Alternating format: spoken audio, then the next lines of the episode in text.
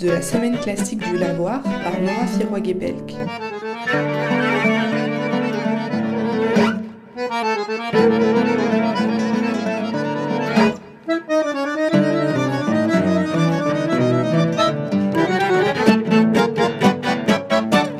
Louis Rod est violoncelliste, et comme vous allez l'entendre dans cet épisode, notre entretien s'est déroulé dans le hall du lavoir moderne parisien entre les allées-venues de l'équipe, mais aussi pendant que Romain Louveau et Gwendel Giguelet continuaient le filage et les répétitions. Mais ça n'a influencé en rien les paroles de Louis, dont chaque mot était plein de poésie. Sa grande passion, c'est la musique de chambre. Il est aujourd'hui professeur au Conservatoire de Paris et apprend à ses élèves à jouer ensemble et à devenir vecteurs de la musique. Avec Louis, on a parlé de la musique comme d'un art humain, de jouer entre amis, d'être chercheur d'émotions et du fait qu'en fin de compte, on est tous un peu artistes. Pour commencer, moi je voulais vous demander comment est-ce que vous avez enfin, comment vous êtes entré dans le monde de la musique? Eh bien, euh, j'ai grandi dans une famille euh, non pas de musiciens professionnels mais de mélomanes. Euh, et d'ailleurs, mes parents se sont rencontrés dans une chorale et voilà, donc ils, aiment énormément la musique. Mon père est guitariste amateur de, très haut niveau. Euh, ils ont été aussi euh, euh, passionnés par la musique baroque dans les années 70 au moment du renouveau du baroque et de la, démarche de jouer la musique baroque sur des instruments de facture originale en fait, avec une recherche historique dans l'interprétation et dans l'instrumentarium utilisé dans cette musique. Ils ont participé un petit peu à tout ce, renouveau-là avec enthousiasme. Et puis ensuite, ils ont eu à cœur de, de, faire faire de la musique à leurs enfants, donc à les deux sœurs et notamment à moi au, violoncelle. Et donc du coup, c'est vous qui êtes allé vers cet instrument en particulier ou Non, ça passé on m'a mis un violoncelle entre les mains à l'âge de 6 ans. Et et euh, j'ai bien aimé. Moi, je voulais faire de la flûte traversière ou de la harpe. Voilà. Mais finalement, c'est du violoncelle euh, que j'ai fait. Pour mon plus grand bonheur. Vous jouez en solo, mais aussi avec d'autres instruments. Euh, je voulais savoir qu'est-ce que ça fait, qu'est-ce que ça peut apporter de plus, ou enfin, qu'est-ce qui est différent, comment vous, vous, ressentez le fait de jouer avec d'autres personnes. Alors déjà, euh, il y a une chose qui n'est pas à négliger, c'est qu'en fonction des instruments euh, que l'on joue, euh, on n'est pas appelé à jouer le même type de répertoire. au violoncelle, c'est très particulier de jouer seul. C'est une chose qui est réservée au répertoire. Bon, d'abord, le répertoire central, c'est les suites de Jean-Sébastien Bach. et ensuite, au XXe siècle, beaucoup de compositeurs ont eu à cœur d'écrire pour la voix du violoncelle soliste, donc seul, euh, et donc on travaille ce répertoire-là, mais qui est tout de même assez spécifique. Sinon, la plupart du temps, le violoncelle joue en musique, ce qu'on appelle la musique de chambre, donc un groupe réduit. Donc ça va de la sonate, du duo euh, euh, violoncelle et piano, ou violoncelle et un autre instrument, jusqu'aux formations les plus larges, en passant par le trio, le quatuor, le quintet, etc. Ensuite, on peut aussi être un musicien qui joue dans un orchestre. Dans ce cas-là, on joue avec d'autres violoncellistes dans une phalange symphonique plus large. Et puis enfin, on peut être aussi le soliste devant l'orchestre mais là encore, on joue jamais seul, puisqu'on collabore dans ce cas avec un chef d'orchestre euh, qui se fait le médium de la collaboration avec l'orchestre. Voilà. Et ensuite, d'un point de vue euh, euh, plus humain, évidemment que c'est toujours l'aventure humaine et ce qui se passe entre les gens et entre les notes des gens qui donnent du prix à, la, à, une, à une collaboration musicale. On, prend un répertoire, on sert le discours d'un compositeur ou d'une compositrice et euh, on devient les, vecteurs en fait de ce, de ce message-là. Et donc l'idée c'est de trouver un message commun. Donc ça passe par du travail, ça passe par euh, euh, du laisser aller à l'autre. et ça passe aussi par beaucoup de manières de se ressentir les uns les autres, beaucoup de complicité. Ça passe par le fait d'avoir une, une sensibilité à la sensibilité de l'autre. Voilà, ce serait beau. ouais. Comment euh, vous avez formé un peu ce trio qui va jouer euh, aujourd'hui, mardi, euh, sur la scène du lavoir moderne parisien?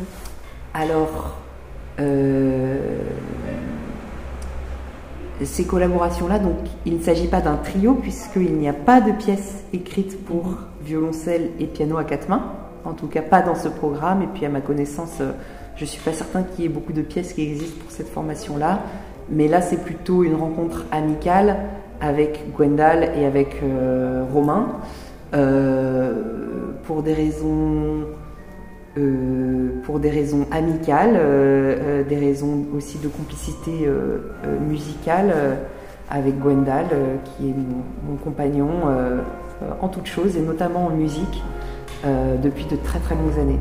Donc voilà, la directrice du festival de la semaine classique du Lavoir, Michel Pierre, qui est une très grande amie, a eu en fait à cœur de réunir, je pense, des musiciens avec lesquels elle conçoit une forme de, tribu, en fait, euh, euh,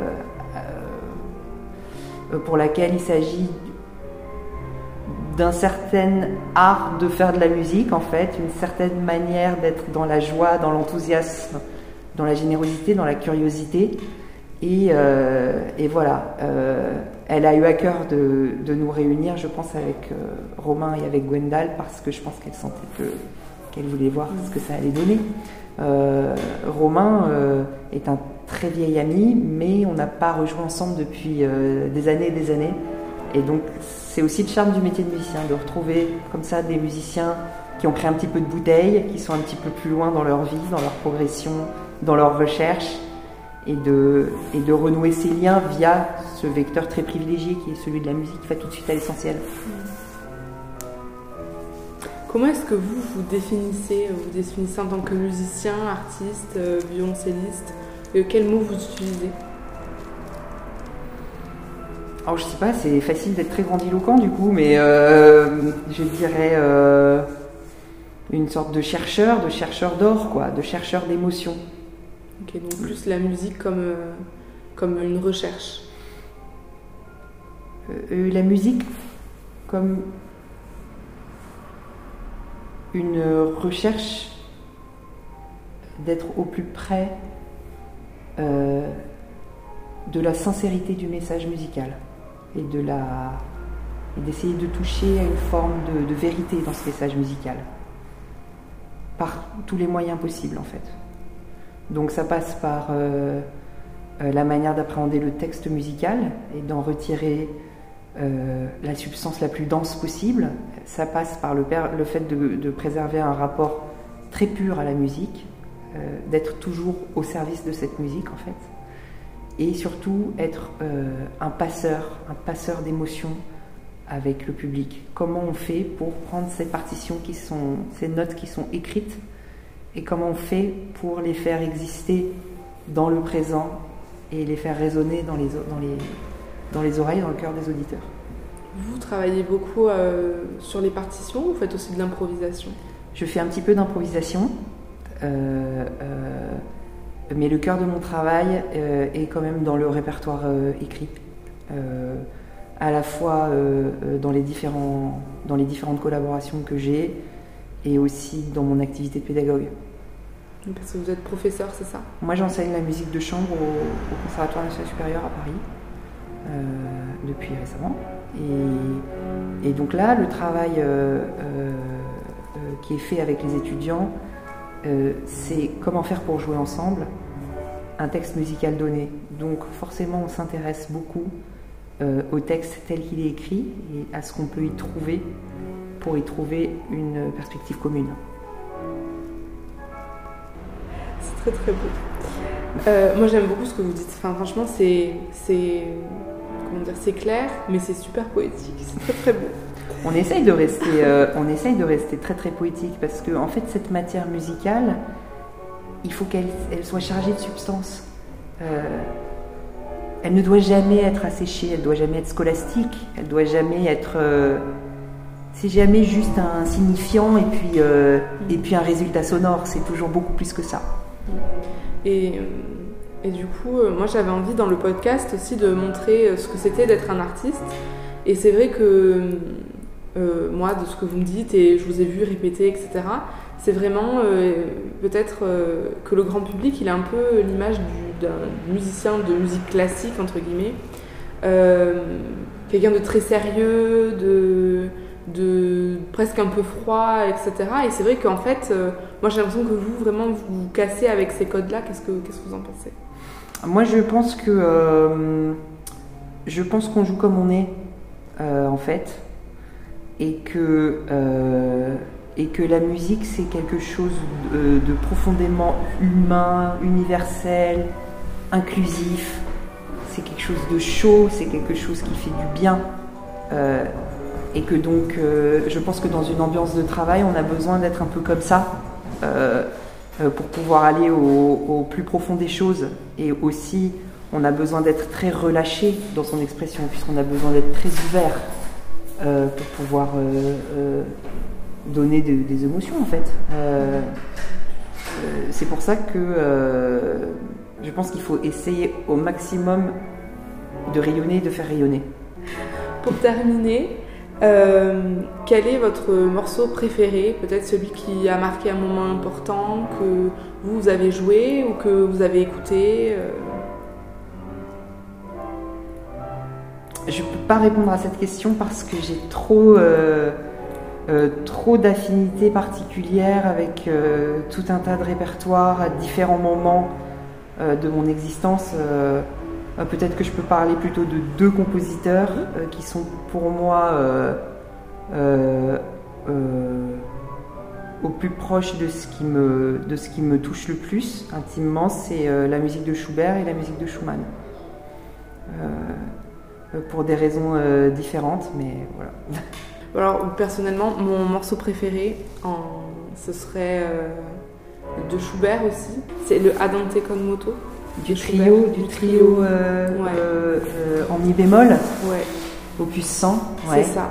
C'est mon préféré. C'est Voilà. une- Est-ce que vous savez que c'est euh, euh, issu d'un thème suédois, d'un thème populaire suédois, le thème D'accord. de ça? Et après, euh, ce grand euh, développement, ce, ce grand euh, voyage tragique en fait, euh, et l'apanage du style du, de Schubert à la fin de sa, de sa courte vie, quand il écrivait des œuvres dans des, dans des proportions extrêmement larges, euh, où en fait il était en quête, euh, on ne sait pas vraiment de quoi, mais quelque chose qui dépassait sa propre existence en tout cas. Tout à l'heure, aux répétitions, quand vous êtes arrivé, euh, vous avez voulu prendre le violoncelle de Michel pour, pour tester. Et, et là, vous avez dit, ah non, celui-là, ça va pas du tout. Je pensais par rapport à, à Romain ou, Gwendal, euh, qui eux jouent du piano. Euh, donc le piano, ben, on est obligé, euh, par la force des choses, de, changer de piano suivant où on joue. Quel est votre rapport avec votre violoncelle? C'est une très bonne question. Ça fait partie du travail des pianistes que de savoir s'adapter à tous les pianos qu'ils rencontrent et sur lesquels ils doivent donner leur concert. Nous, de notre côté, on entretient un rapport très intime, euh, parfois euh, euh, presque pathologique à notre instrument. On va s'arrêter une seconde Ouais.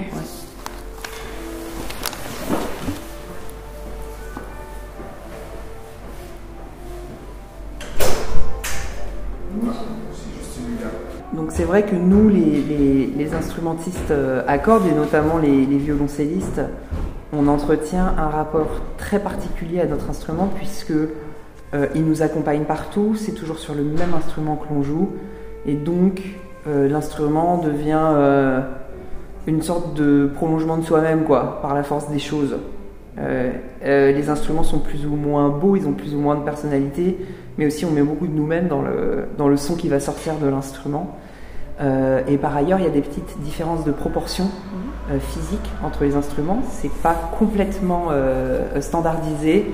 Et donc, euh, le rapport physique à l'instrument, les écarts entre les doigts vont pas être exactement les mêmes tout le temps euh, sur les différents instruments. Euh, la résistance des cordes, le rapport entre le timbre et la résonance, le rapport qu'on va donner à la pression de l'archet sur la corde, va devoir différer selon les instruments pour obtenir le résultat qu'on a dans l'oreille en fait. Donc c'est très particulier de changer d'instrument et, euh, et nous autres instrumentistes à cordes, on se déplace toujours avec notre instrument. Voilà, donc le rapport euh, peut euh, euh, rapidement tourner à la, aussi à la paranoïa, euh, à c'est de la faute de mon violoncelle si je joue mal. Il est mal réglé, il marche pas aujourd'hui. c'est du bois, donc c'est une matière vivante, ça bouge un petit peu. Euh, Est-ce que on est artiste ou on le devient? Oui, c'est vrai, c'est une bonne question. Euh, moi, je pense que euh, euh, tous les profils existent et je pense qu'on est tous des artistes. Qu'est-ce que c'est un artiste en fait? Une personnalité artiste, qu'est-ce que c'est? C'est une manière de ressentir le monde qui nous entoure, une manière de le comprendre et donc de le décrypter et de l'exprimer, d'exprimer cette compréhension du monde qui nous entoure. Et je pense qu'on est, euh, qu'on est tous des artistes à notre manière en fait. Après, il faut trouver le bon vecteur, C'est une histoire de vecteur alors. Peut-être. Merci. Le podcast de la semaine classique du Lavoir est un podcast réalisé de la première à la dernière seconde par Nora Firoig-Pelk. Merci à la directrice artistique Michel Pierre pour la confiance accordée et merci au Roberta Roman Trio pour la musique du générique, extrait du morceau Nocturna. La troisième édition de la semaine classique du Lavoir, c'est du 14 au 18 décembre au Lavoir moderne parisien dans le 18e à Paris. Vous pouvez nous retrouver sur Facebook et Instagram sous le nom de La Semaine Classique du Lavoir. Merci.